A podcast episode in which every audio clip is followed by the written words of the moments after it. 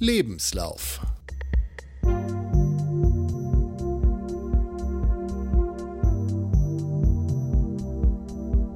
Der Lauf-Podcast.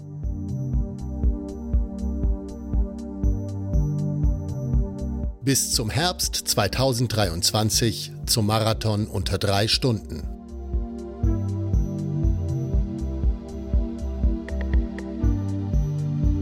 Ein Lauftagebuch.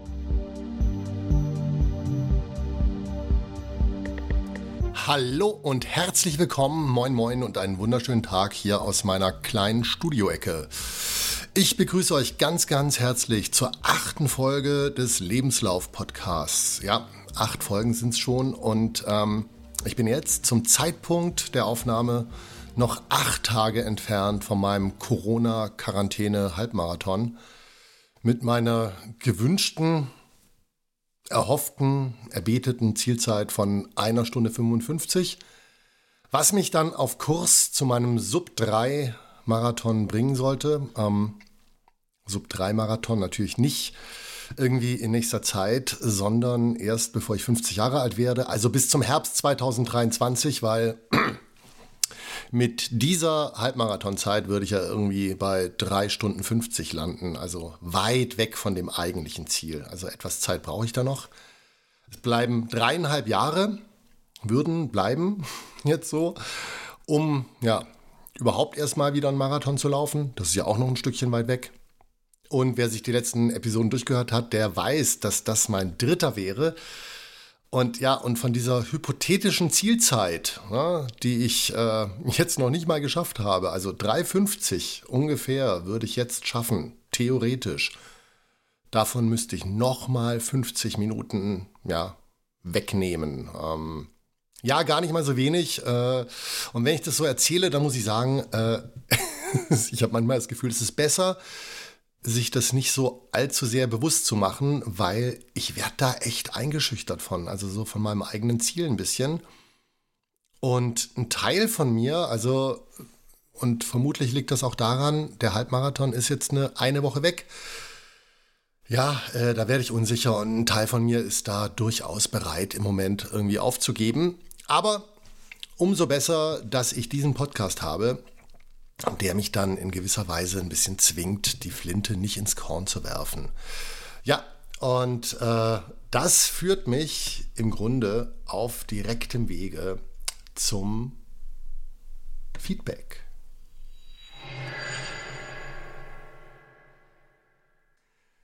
Und so langsam kann man eigentlich sagen, Feedback von den üblichen Verdächtigen. Ähm, ich habe nämlich wieder einmal Feedback bekommen vom äh, Martin vom Was läuft Podcast. Und der hat unter der letzten Folge auf äh, meiner Homepage, also beziehungsweise auf der Homepage des Podcasts www.rassellunge.de, da hat er kommentiert, weil ich mich ja in der letzten Folge erkundigt habe, ob es Tools gibt, mit denen man errechnen kann, bei wie viel Watt man denn so einen Halbmarathon rennen soll. Und der Martin, der hat mir da ähm, einen Rechner bzw. eine Seite vorgeschlagen mit einer Tabelle. Und da hatte ich eigentlich im Grunde genau wieder das Problem, das ich so kenne. Ähm, da sollte man nämlich seine aktuelle 10 Kilometer Zeit angeben und dann konnte man einen gewissen Prozentsatz davon sozusagen sagen, okay, und da ist dann der Halbmarathon zu laufen.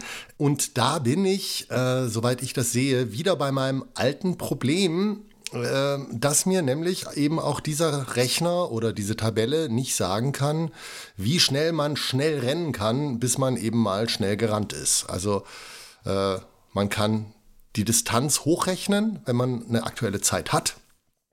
Ähm, aber es gibt offenbar keinen Rechner, der aus einem lockeren Trainingslauf und irgendwie meinen sporadischen Tempoläufen dann einen Halbmarathon-Zielwattwert, ist das ein Wort? Halbmarathon Zielwattwert, also bei wie viel Watt ich dann den Halbmarathon rennen soll, der das errechnen kann.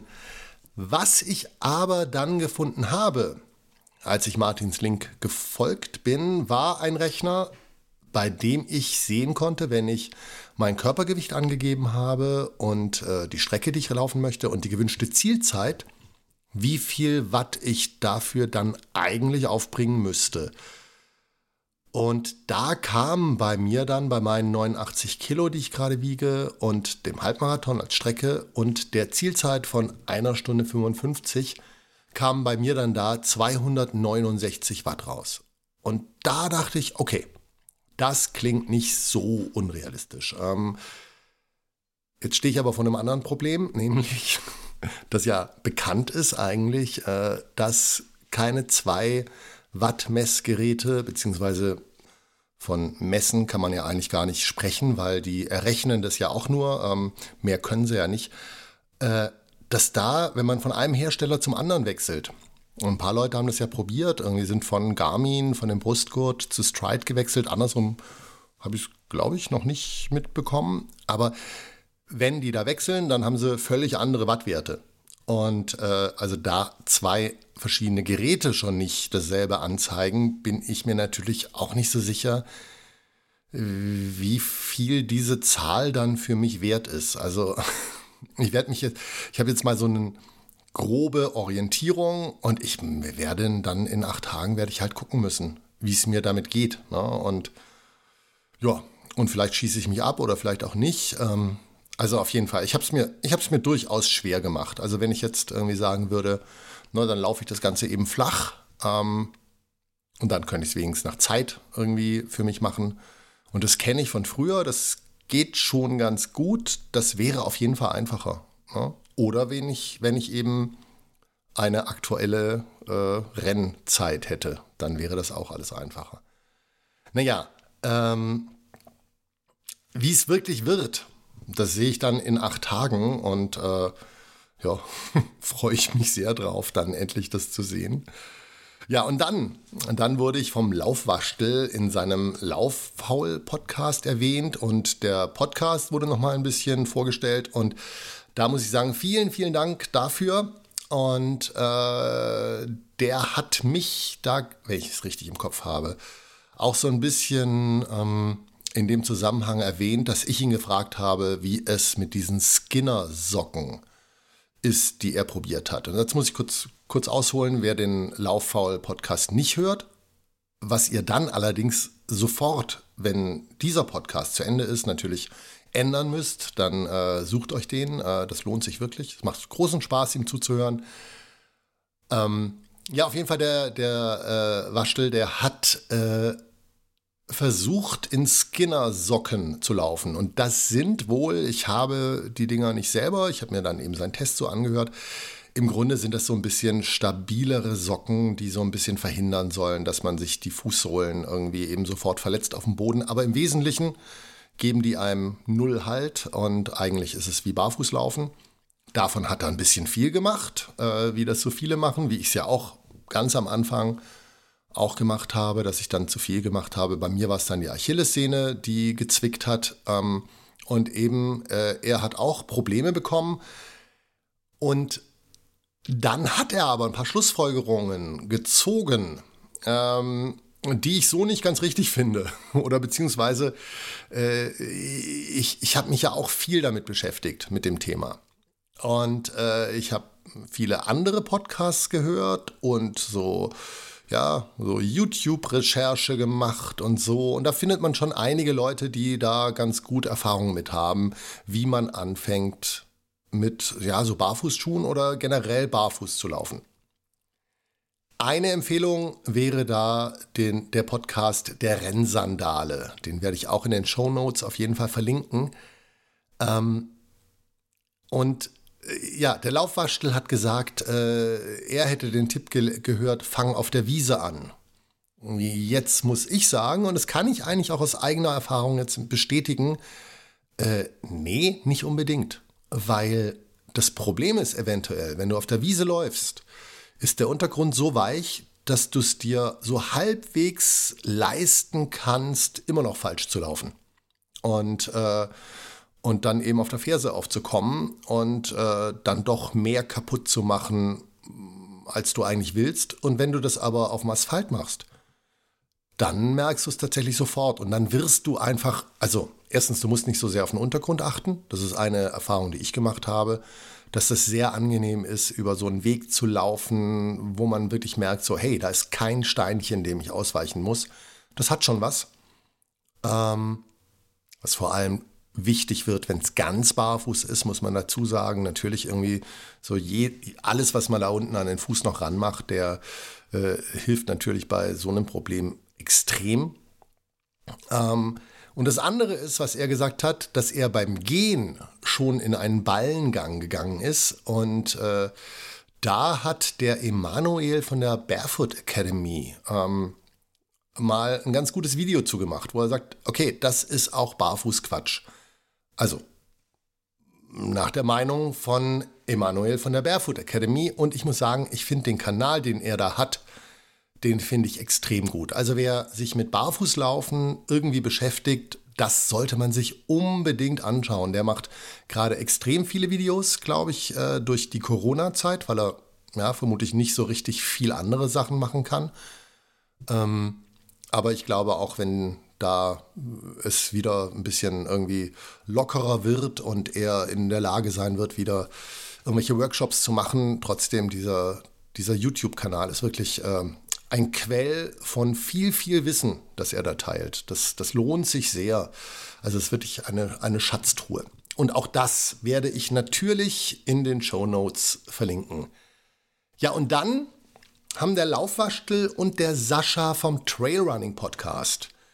Die haben dann auch noch beide in ihrer gemeinsamen Folge, wo sie die Call-In-Show gemacht haben, da haben sie über meinen Podcast gesprochen und das hat mich natürlich auch wahnsinnig gefreut. Und ich hätte da auch gerne angerufen, ging leider nicht, weil äh, das war genau zu einem Zeitpunkt, wo meine Tochter bei mir zu Besuch ist und dann habe ich keine Zeit irgendwie und Ruhe und Muße zu der Zeit, wo so eine Live-Call-In-Show ist, anzurufen.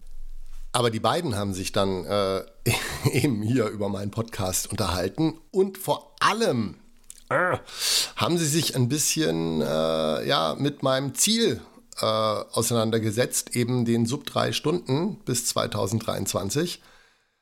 Äh, ja, und da haben die beiden festgestellt, dass das schon ziemlich ambitioniert ist. Und die haben dann noch weiter drüber geredet, wie ambitioniert das ist. Und ich muss sagen, ich habe während des Zuhörens zunehmend kalte Füße bekommen äh, und mich zunehmend gefragt, wie realistisch das eigentlich ist, was ich hier gerade mache. Ähm, also jetzt, ähm, eine Woche hier vor dem Halbmarathon, scheint mir das Ganze jedenfalls relativ weit weg.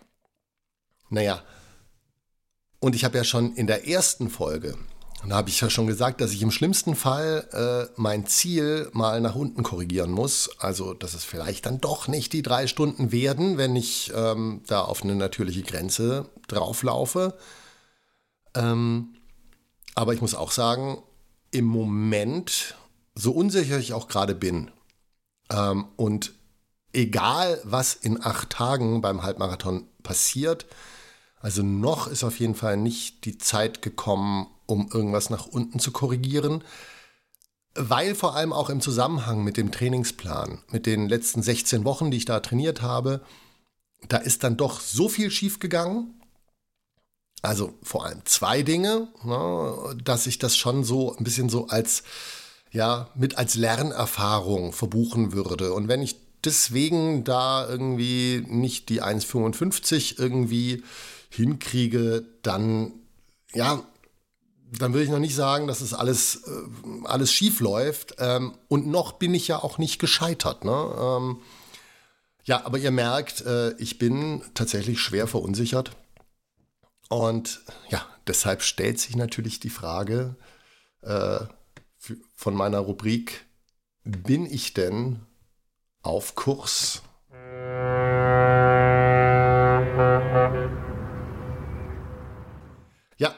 Und da ist es im Grunde genau so wie in den letzten zwei Wochen. Also so, ähm, im Grunde läuft alles ziemlich gut. Ähm, ich kann die Trainings wirklich alle gut bis sehr gut absolvieren. Ähm, ich habe da wirklich keine Probleme. Ähm, ich fühle mich, fühl mich klasse. Ich bin mir nur leider trotzdem unsicher, ob es reicht. Also für das, was ich vorhabe. Und zum einen habe ich das natürlich selber zu verantworten. Also durch dieses blöde Trainingsplan angepasse, äh, da habe ich mir, glaube ich, echt was verbockt. Ne? Also wer zum ersten Mal jetzt hier dabei ist, den heiße ich erstmal herzlich willkommen. Und außerdem kann ich dem sagen, also ähm, ich trainiere ja nach äh, den Plänen aus dem Buch von Matthias Marquardt und da ist leider für den Halbmarathon nur ein Plan für zwei Stunden drin. Also zumindest ähm, in dieser E-Book-Variante, die ich da habe. Und ja, da ich 1,55 vorhabe, habe ich gedacht, okay, dann drehe ich ein bisschen an den Zeiten und so. Ging auch irgendwie davon aus, okay, ich bin schon zwei Marathons gelaufen und wirklich einige Halbmarathons, das kriege ich schon hin, so. Und ja, ich bin mir unsicher, ob ich das richtig gemacht habe. Ich habe die schnellen Zeiten naturgemäß schneller gedreht. Ne? Die Tempoläufe habe ich schneller gemacht. Ich habe teilweise die lockeren Läufe, bin ich sogar langsamer gelaufen. So, ähm, äh, also ich habe äh, sozusagen für etwas Polarität im Training gesorgt. Ähm, ist ja ein geflügeltes Wort. Und ja, äh, dass es langsamer ist, die langsamen Läufe, liegt aber auch teilweise daran, dass ich die eigentlich immer auf Trails laufe. Also da ist schon, ich merke das immer, wenn ich dann so äh, am Ende des Laufs dann wieder Richtung, Richtung Stadt komme und auf As Asphalt laufe und so. Oder auch einfach nur auf, äh, auf solchen Waldautobahnen. Da läuft es dann durchaus nochmal schneller, also hinten raus. Ne? Oder auf jeden Fall einfacher, auch wenn ich selber dann schon vielleicht Tempo rausnehme, weil ich kurz vor zu Hause bin. Ja. Naja, äh, zum anderen, zum zweiten liegt es aber auch am Plan selber. Und über den habe ich ja schon in der letzten Folge ein bisschen gemeckert. Und ja, also da habe ich ja gesagt, ich vermisse Läufe, die explizit im Renntempo sind. Also egal, ob das jetzt Intervalle oder Tempoläufe sind. Und jetzt aber, eine Woche vor dem Rennen, kommt da plötzlich eine Intervalleinheit um die Ecke, achtmal 400 Meter. Und das lief auch ganz okay. Ich bin, also, ja, ich bin jedes Intervall ein bisschen zu schnell angegangen. Ich konnte das Tempo dann nicht so ganz halten. Ich bin mir auch nicht so sicher, eben wieder, mm, oder habe ich sowieso schon zu viel gemacht da. Aber im Grunde war das ein guter Lauf heute. Ne? Ich habe da, mm, darüber will ich, mich, will ich mich erstmal gar nicht so beschweren. Aber was sich wirklich doof anfühlt, finde ich, ist da sind acht Wochen lang keine Intervalle im, im Plan gewesen. Und dann eine Woche vom Training, dann soll man sowas wieder machen. Und ich finde, da ist es ja auch so ein bisschen, sowas will geübt sein. Also üben nicht so sehr im körperlichen Sinne, dass jetzt meine Beine irgendwie dran gewöhnt sein müssen, irgendwie Intervalle zu laufen, sondern irgendwie ja, wie man sowas für sich organisiert, äh, wie man das Pacing hinkriegt, äh, auch welche Strecken man sich dafür aussucht. Also ich bin jetzt nicht im Stadion gelaufen, weil ich hier kein Stadion habe, in das ich äh, problemlos reinkomme. Also liegt nicht mal an Corona, das liegt einfach so, aber macht ja auch nichts. Kann man ja wunderbar irgendwie sich so ein Training, irgendwie, ich mache das in Training Peaks, ähm, richte ich mir das Training ein. Äh, das synchronisiert sich dann mit Garmin und dann habe ich es im Trainingskalender auf der Uhr, kann es ablaufen. Das ist im Grunde wunderbar, aber es will geübt sein, ne, so ein Pacing hinzukriegen.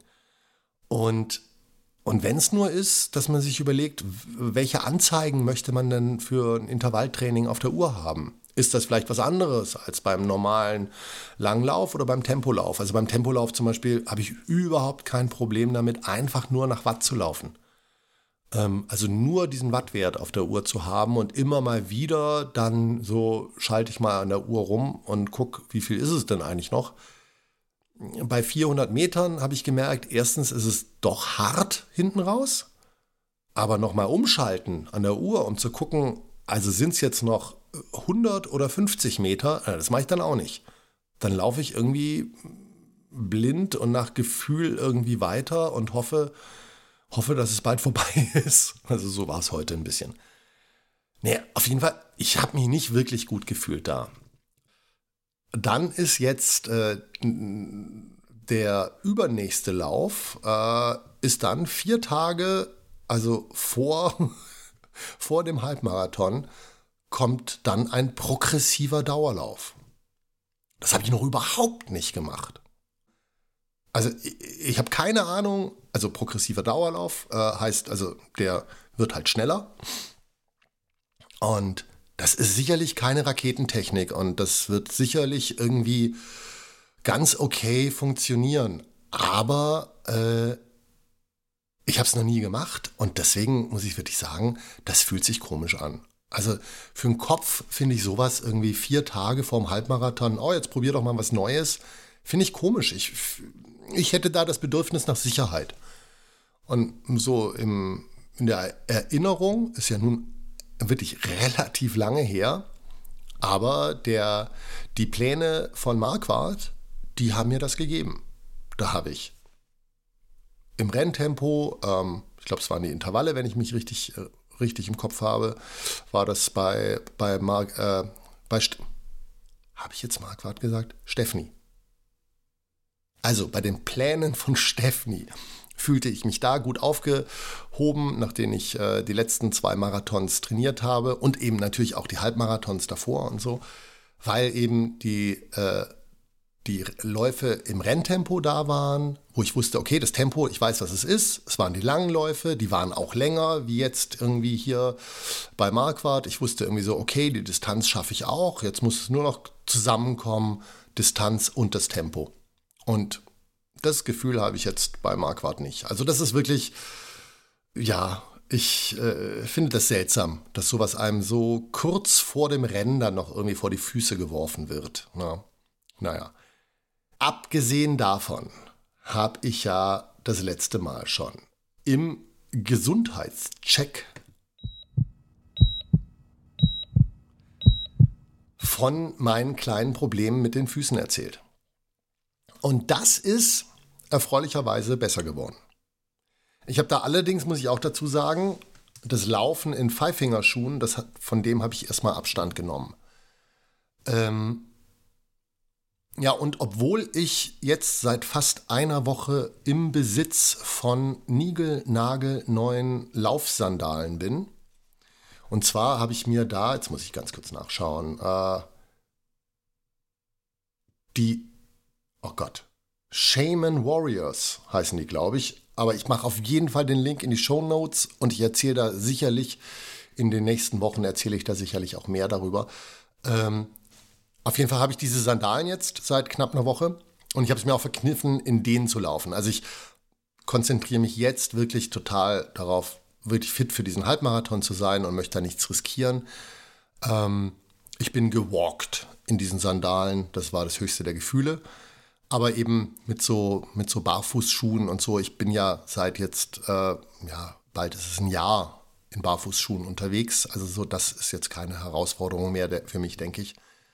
Ähm, ja, und die Füße sind besser geworden. Also ich habe ähm, so manchmal jetzt, äh, so wenn ich loslaufe, spüre ich so ein bisschen in der Ferse ein Ziehen. Aber das ist wirklich kein Schmerz. Es fühlt sich mehr so an, so, ja, Füße sind noch nicht warm, irgendwie diese Bewegung, irgendwie, dass da irgendwie Kraft drauf kommt. Ja, so ganz ist es noch nicht gut.